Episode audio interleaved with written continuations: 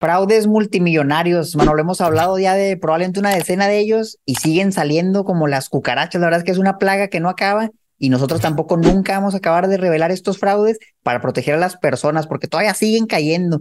Desafortunadamente hablamos y hablamos de los fraudes, pero las personas siguen entrando, entonces no hemos hecho suficiente labor, Manolo, y por eso aquí estamos otra vez para platicar sobre un reciente fraude, pero que este sí a consecuencias más extremas. ¿Cómo estás, Manolo? Yo creo que siempre ha habido, Mar, muchas gracias. Siempre ha habido eh, casos de fraudes, pero también cuando hay época de crisis, creo que se intensifican por varias cosas.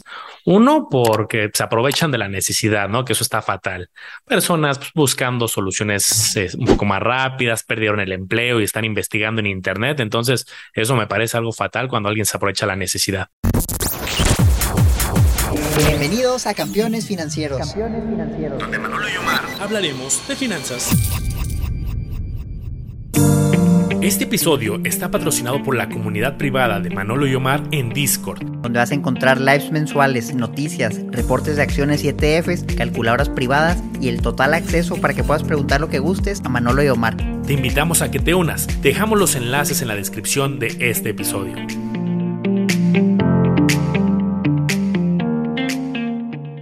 Dos, casos que a lo mejor no son fraudes, pero tenían, digamos, pues, áreas de oportunidad en sus controles, en sus procesos, en su gestión de riesgo. Entonces, cuando llega una crisis como la que hemos vivido, y voy a decir la palabra crisis, pues al final eh, hay crisis de diferentes magnitudes, pero pues, sabemos que hay una alta inflación, sabemos que eh, en Estados Unidos el último reporte hubo dos trimestres de, este, consecutivos del PIB cayendo. Entonces, sí hay algunas señales, no, eso ya será para otro tema debatir si hay recesión, crisis, etcétera. Pero también entonces ahí es cuando muchas empresas pues dejan de operar, de funcionar con normalidad cuando hay época complicada y ahí salen más casos. Yo creo que por esa razón es que ahorita está muy intenso, además de los pillos que también andan, eh, así como las personas se van educando y mejorando sus técnicas para invertir, para mejorar, también los pillos van mejorando sus técnicas para pues, cometer ciertos ilícitos. Entonces, pues, ¿qué tenemos para esta semana, Omar? Fíjate, Manolo, la verdad es que este es un caso muy, muy peculiar. Le voy a compartir aquí la pantalla. Este es del estado de Jalisco. De ahí yo creo que no nos había tocado, Manolo, hablar de uno del estado de Jalisco. Pues ya salió uno. Empresario acusado de un fraude multimillonario, perdió la vida o se quitó la vida durante un cateo en Zapopan. Entonces estuve leyendo varias notas, vi algunos videos que se publicaron y comentaban que esta persona era propietario de una inmobiliaria muy popular que tenía ya como 30 años operando, Manolo, una empresa que se dedicaba a la compra y venta de inmuebles y para eso captaba recursos del público inversionista, público privado, no era captación masiva en redes sociales, sino que eran inversionistas privados, o mejor de boca en boca, algunas personas, pero que invertían bastante fuerte. Y aquí la temática, fuera del tema de, que se quitó la vida y todo eso que ahorita lo platicamos, quiero empezar hablando del esquema de inversión, a ver si de entrada suena fidedigno o si eso este, luego, luego se vio que, era un fraude. Invertían desde 200 mil hasta 22 millones de pesos las personas, hasta 22 millones de pesos, son montos muy grandes. Hay patrimonios ahí de familias que estaban en la empresa que compraba y vendía inmuebles y a ellos por invertir les pagaban de 2 a 3% de interés mensual, es decir, hacían un pago mensual como hace su inversión. Entonces aquí entrada quisiera poner en la mesa este tema, Manolo. 2 a 3% mensual recibía la, la familia, pero pues el que hacía la operación tenía que ganar algo, ¿no? Entonces a lo mejor él tenía que ganar 3, 4% mensual para que le saliera, si es que era un negocio legítimo. Y aquí es, es un tema diferente, ya tenemos hablado mucho de compra y venta de inmuebles, un tipo flipping, a lo mejor compra propiedades baratas, las arregla y las vende más caras, o simplemente las agarra baratas y las vende. No se menciona y no creo que esté por el tema de los remates bancarios, porque eso puede tomar muchos años. Yo creo que sería complicado no darle flujo mensual a inversionistas y tienes que esperar años para un juicio. Entonces yo me imagino que eran propiedades que a lo mejor pues, hipotecadas o ya las tenía alguien, no como tal que estuvieran en, en un remate bancario. ¿Tú qué opinas? ¿Crees que es algo razonable? ¿2, 3, 4% mensual en ese tipo de operaciones? Mira, yo creo que en bienes raíces sí es posible eh, hablar de intereses, de tasas de interés mucho mayores que algunos otros instrumentos tradicionales. Ahí no esperemos que sea el mismo rendimiento a lo mejor de CETES o de un banco, porque pues, requiere conocimiento, requiere, es intensivo en capital. Entonces, si alguien me dice, oye, alguien está eh, con conocimiento, teniendo operaciones en bienes raíces que le dan el 20, 25%, te digo, la respuesta es sí, porque conozco gente y, eso sí, sí creo que con conocimiento y buenas oportunidades y sobre todo buen capital es posible. Lo único que a mí me hace ruido es cuando lo mensualizas. Por ejemplo, cuando le ofrecen a un inversionista, oye, yo te voy a pagar el 2-3% mensual. Ese tipo de operaciones donde sí se generan luego digo, capital interesante y rendimientos que sí puede ser factible el 20, 20 y tantos, 30%, es una, luego a largo plazo oye, compramos algo de oportunidad, como dices, se remodela, a lo mejor son terrenos en un área de oportunidad y entonces en lo que hay movimiento de la mancha urbana, en lo que se hacen todos los procesos notariales y se hacen, eh, se pone a la venta, se desarrolla, eso es un proceso que tarda varios años. Entonces, si le estás prometiendo al inversionista flujo constante a modo como de dividendo, de interés, pues ahí empieza a conflictuarme un poco en el modelo porque no está siendo congruente con el mediano largo plazo. ¿Tú qué opinas? Sí, mira, el rendimiento sí lo veo viable, pero sí es un flujo que no llega rápido, entonces veo complicado. A lo mejor entiendo, ¿no? Como si quieres captar inversión, pues bueno, de cierta manera le ofreces un flujo, sabes que luego lo vas a recuperar, pero llega un punto donde eso no es sostenible, ¿no? Realmente es complicado. O te sale mal alguna operación, o justamente lo que la persona explicaba en el video es que llegó el COVID, las operaciones a lo mejor se pausaron, pero el rendimiento lo tenían que seguir pagando no lo pudo pagar, tres meses que no lo pudo pagar, lo empezaron a denunciar y terminó quitándose la vida Manolo. Entonces, aquí la pregunta es, oye, 30 años lleva haciendo eso, o sea, ¿será que realmente 30 años seguía entrando dinero y entrando dinero y nuevas personas y nuevas personas, donde realmente era un Ponzi, o a lo mejor pues era un negocio viable, donde muchos años el señor lo pagó a tiempo pero vino el COVID y pues se acabó todo. ¿Tú qué crees? ¿Que siempre fue Ponzi o que pues era un negocio bueno? Fíjate que pasó algo muy curioso hace unos meses que estuve en un viaje en Puebla. Fui a ver otros temas ahí también de negocio y pues, yo viví en Puebla muchos años y entonces pues, siempre me gusta andar dando la vuelta por la ciudad, pues viendo como pues, los crecimientos y pues tengo ahí varios, muchos conocidos en Puebla. Y entonces algo que se me hizo muy curioso es que pues, voy como viendo la evolución del tiempo, de cómo van saliendo nuevos edificios.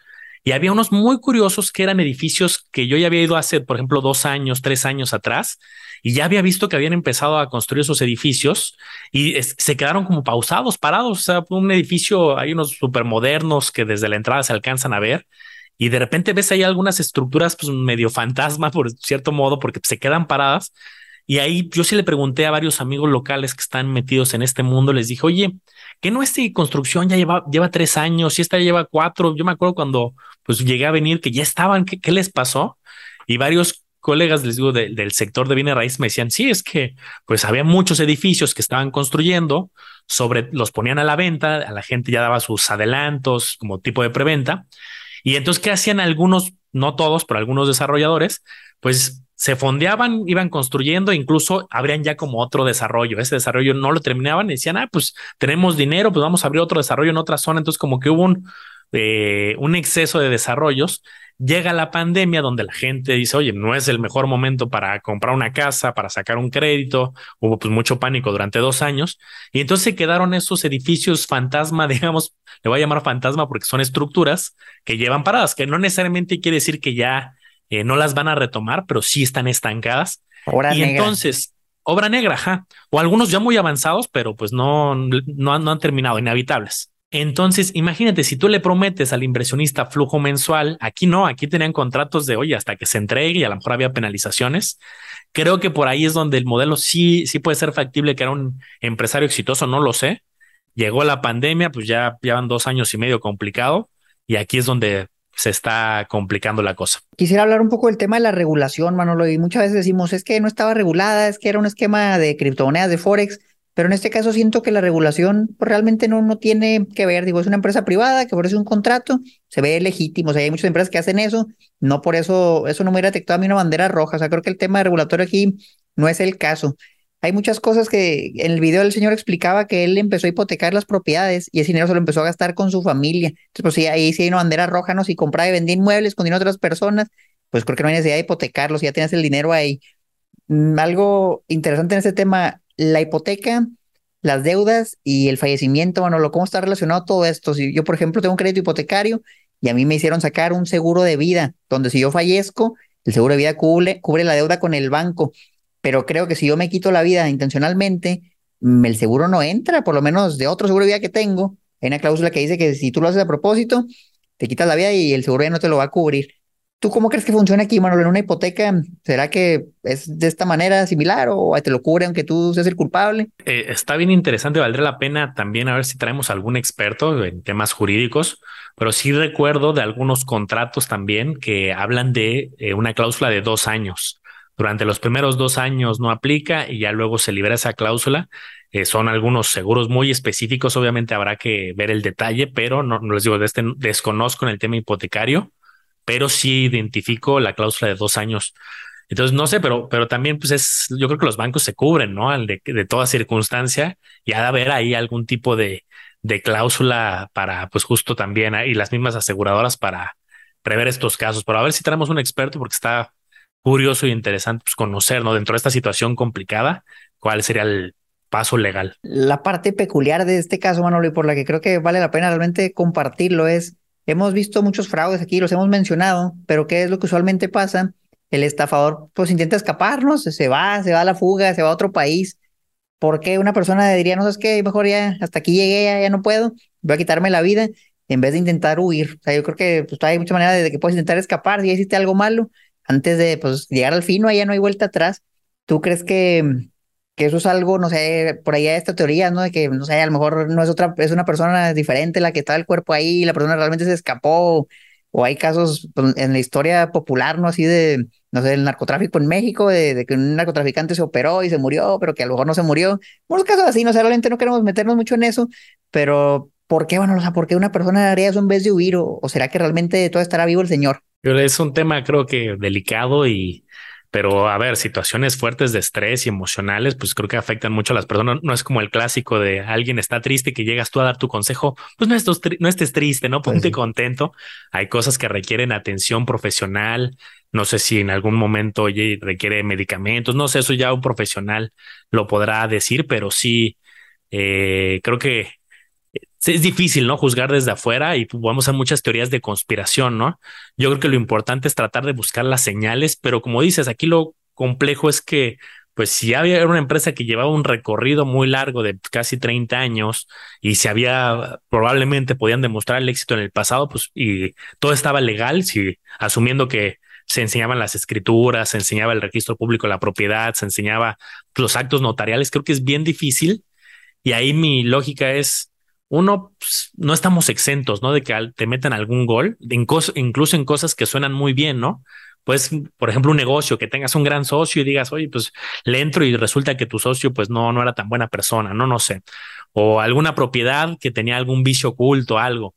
Entonces, creo que siempre tenemos estos riesgos que, pese a que todo creemos que está bien, y de ahí, pues, diversificar, tener un buen amigo abogado y en algún momento, si estás bajo una circunstancia difícil, financiera, legal, como seguramente se vivía ahí, pues tomar asesoría profesional, porque sí creo que puede llegar a, casos muy extremos. En este caso particular, si alguien se pregunta, oye, ¿cómo le puedo hacer si yo estoy invirtiendo en una empresa que compra y vende inmuebles? No va a ser un fraude. Bueno, mira, de entrada, si tú compras un inmueble, antes de comprarlo siempre puedes pedir el certificado de libertad de gravamen. Es un documento que dice si el inmueble está hipotecado o tiene alguna deuda.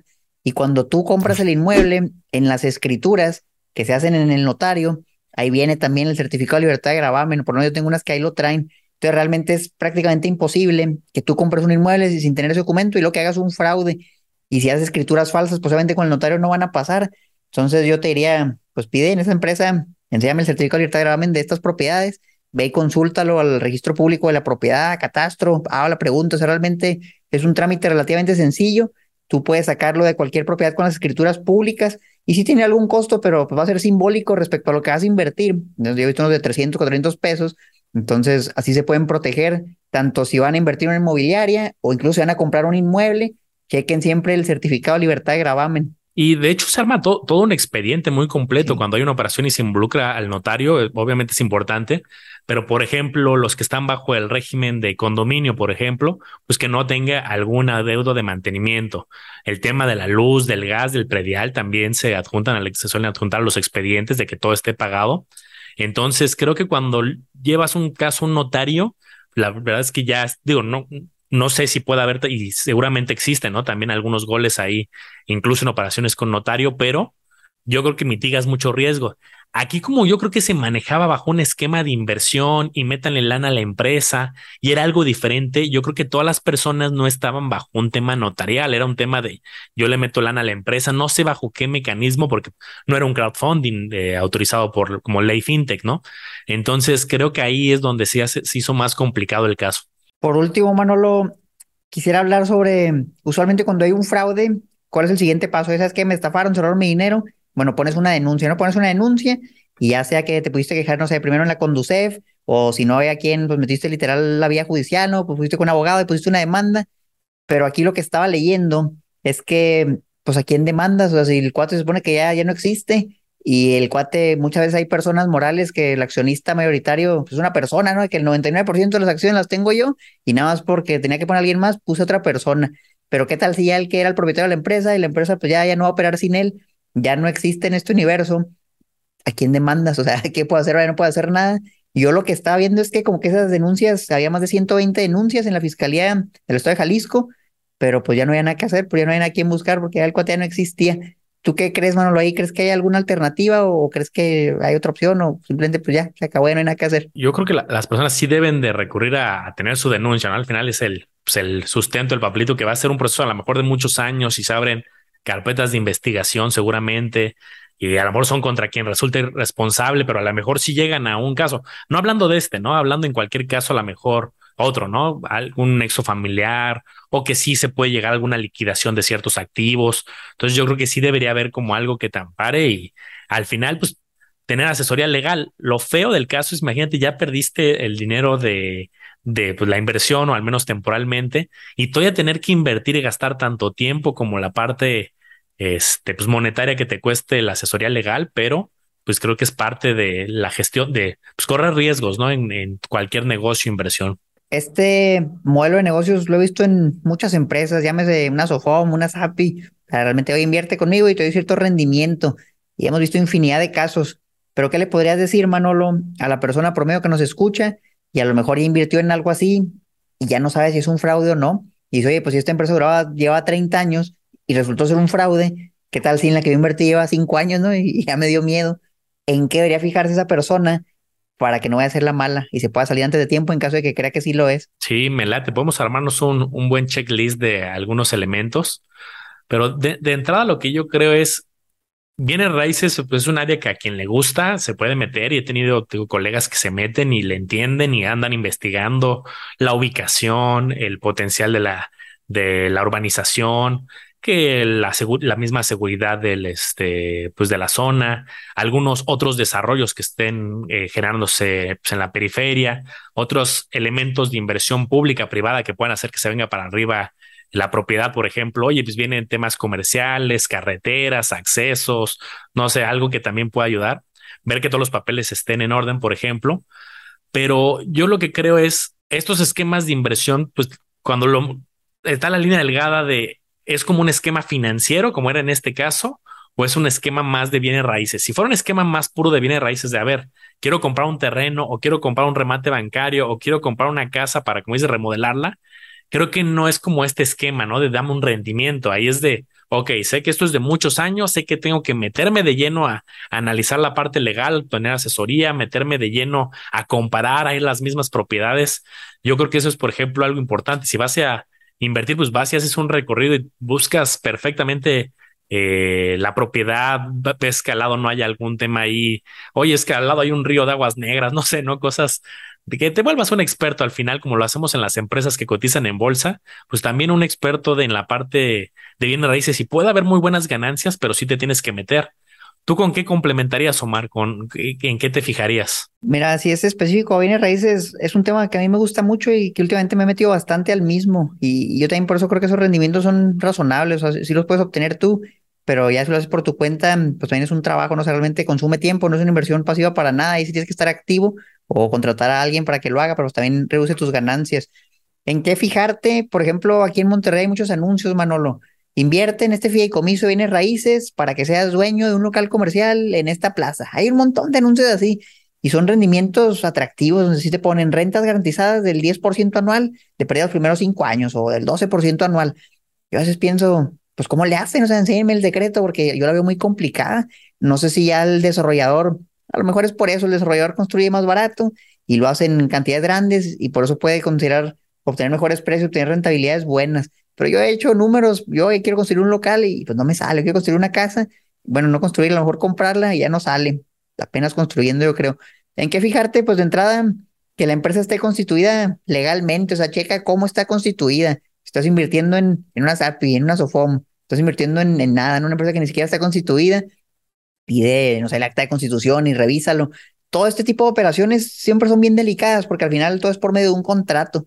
No es así como una empresa regulada el sistema financiero, donde sabes que alguien ya está respaldando todo por ti, sino que aquí es nada más lo que dice el contrato, y si firmas un mal contrato, ya valiste. Yo, por ejemplo, compré un departamento y había una cláusula que decía, si la inflación durante alguno de estos años en lo que se construye un departamento que está en preventa, que es el que compré, supera el 12% anual, tú vas a tener que pagar la diferencia, yo como cliente. Y yo vi eso y me asusté porque yo pensé que era el 12% a lo largo de los dos, tres años, no sé, un 4, 4 y 4 y arriba ya me fregué. Y no, ya me dijeron, bueno, es que es anual, si en un solo año supera el 12, y yo también tenía miedo, Manolo, porque quién sabe, a lo mejor al rato hay una hiperinflación o no hiperinflación, pero que suba un 20, 30% y yo hubiera quedado en, la ruina. Afortunadamente ya se va a acabar y no pasó. Pero todo ese tipo de detalles, entrar a leer bien el contrato, analizarlo y cuestionarlo si ves algo que dices, esto necesita a lo mejor el apoyo de un abogado, bueno, ir con un abogado y solicitar que te pueda revisarlo, que veas qué es lo peor que te puede pasar para que estés informado. Y ya una vez que estás informado, el, abogado es caro, es muy, muy caro, pero si haces una inversión fuerte, sobre todo en inversiones inmobiliarias, son, son montos grandes, pues vale la pena que lo hagas una vez para que te sientas tranquilo. Ya después de eso firmas. Yo, si fuera a invertir en algo así, pediría pruebas de cómo se generan los rendimientos. Oye, a ver, enséñame tus cuentas bancarias de las compras y ventas que has hecho, enséñame algunos documentos, contratos, escrituras. Si no me quieren enseñar eso, pues la verdad, ¿para qué? A lo mejor no invierto al causa hay muchas opciones de inversión, porque siento que este tipo de esquemas son como muy cerrados, ¿eh? que invierte el 12% y nada, firma aquí, pero realmente nunca te, te enseñan las operaciones y te dicen, no, es que eso es, no sé, es propiedad privada de la empresa, no, es secreto del negocio. Y pues ya cuando es secreto, yo estoy fuera. Sí, al final todo eso yo creo que te lo tienen que dar desde el principio. Oye, quiero ver las actas de la empresa, quiero ver las escrituras previas que existen. Incluso creo que, que sin problema te lo deben enseñar y sería un foco rojo, ¿no? Si nada más te dan, por ejemplo, un solo contrato, pero no se animan antes de darte algún documento legal que al menos puedas ver que efectivamente quien te lo está vendiendo eh, detrás está facultado para poder venderlo o es de él. A lo mejor ahí, luego hay muchos casos también, me han salido muchos videos recientemente de que alguien pone a la venta algo que no estaba a la venta, ¿no? Y de hecho por eso luego hay los letreros que parecen ridículos, pero por lo ridículo lo hacen de este terreno no está en venta y hasta ponen el teléfono, ¿no? Y hay bromas de, oye, hablo para el teléfono que no para el terreno que no está en venta. Eh, pues lo hacen por eso, ¿no? Porque luego un terreno que a lo mejor está ahí, no sé, no están peleando por un tema de herencia o lleva muchos años ahí parado porque se quedó sin dinero el emprendedor y llega un pillo y le pone ahí un letrero de se vende y entonces no te quiere enseñar papeles o sus papeles son medio fake. Entonces siempre hay que asegurarse de que verdaderamente está facultado para poder ofrecértelo.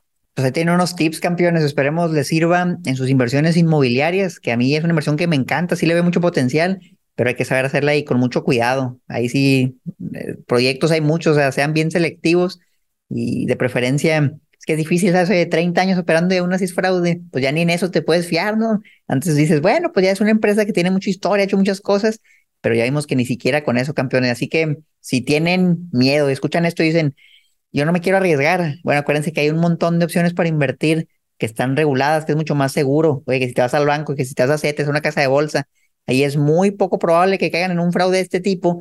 Entonces también, bueno, pues a lo mejor una parte la ponen acá, otra parte allá, diversifican bien. Yo veo personas, vi una nota que decía que una persona puso los ahorros de toda su vida por necesidad, porque tenía que vivir de eso. Y pues qué triste, ¿no? Se te queda sin nada por una mala planeación financiera, que ya incluso hasta aquí en nuestros videos la puedes tener para que tú lo hagas gratis, o sea, ya, no hay pretexto. Para que tomes decisiones tan abruptas. Sí, te puedes ir a echar, si, por ejemplo, si no tienes tiempo, conocimiento para meterte una operación pues a lo mejor complicada, compleja como esta, pues métete a la mejor a fibras, ¿no? Que también hay que saberle y también hay que entender pues que hay que hacer declaraciones y que hay varias cosas ahí importantes, pero tenemos como seis, siete episodios hasta con expertos y directivos de fibras y sería una entrada más suavecita a este mundo de bienes raíces que algo que requiera muy intensivo, ¿no? Oye, dos millones, como dice ahí, o hasta 22 millones. Sí, no, Fibra es muy buena opción. Aquí les vamos a dejar la etiqueta de los videos para que vean y los vean. Vayan a YouTube y déjenos sus comentarios. ¿Qué opinan de este caso? Casos habrá muchos. Si quieren que analicemos alguno otro, también déjenos los comentarios. Tal vez hacemos un compendio y un episodio nos aventamos varios, porque últimamente han estado cayendo como palomitas, Manolo, muchos fraudes. Esperemos esas personas víctimas no sean parte de la comunidad y si no lo son, esperemos y se unan para que no vuelvan a caer en un fraude. Listo, campeones. Hay mucha información, más de, no sé, ya no tengo el número, pero serán más de 600, 700 materiales entre Omar Educación Financiera, más el Lago de los Business, más campeones financieros y la comunidad privada que tenemos para quien quiera entrar ya a debates más específicos. Los esperamos en cualquiera de los medios. Hasta la próxima.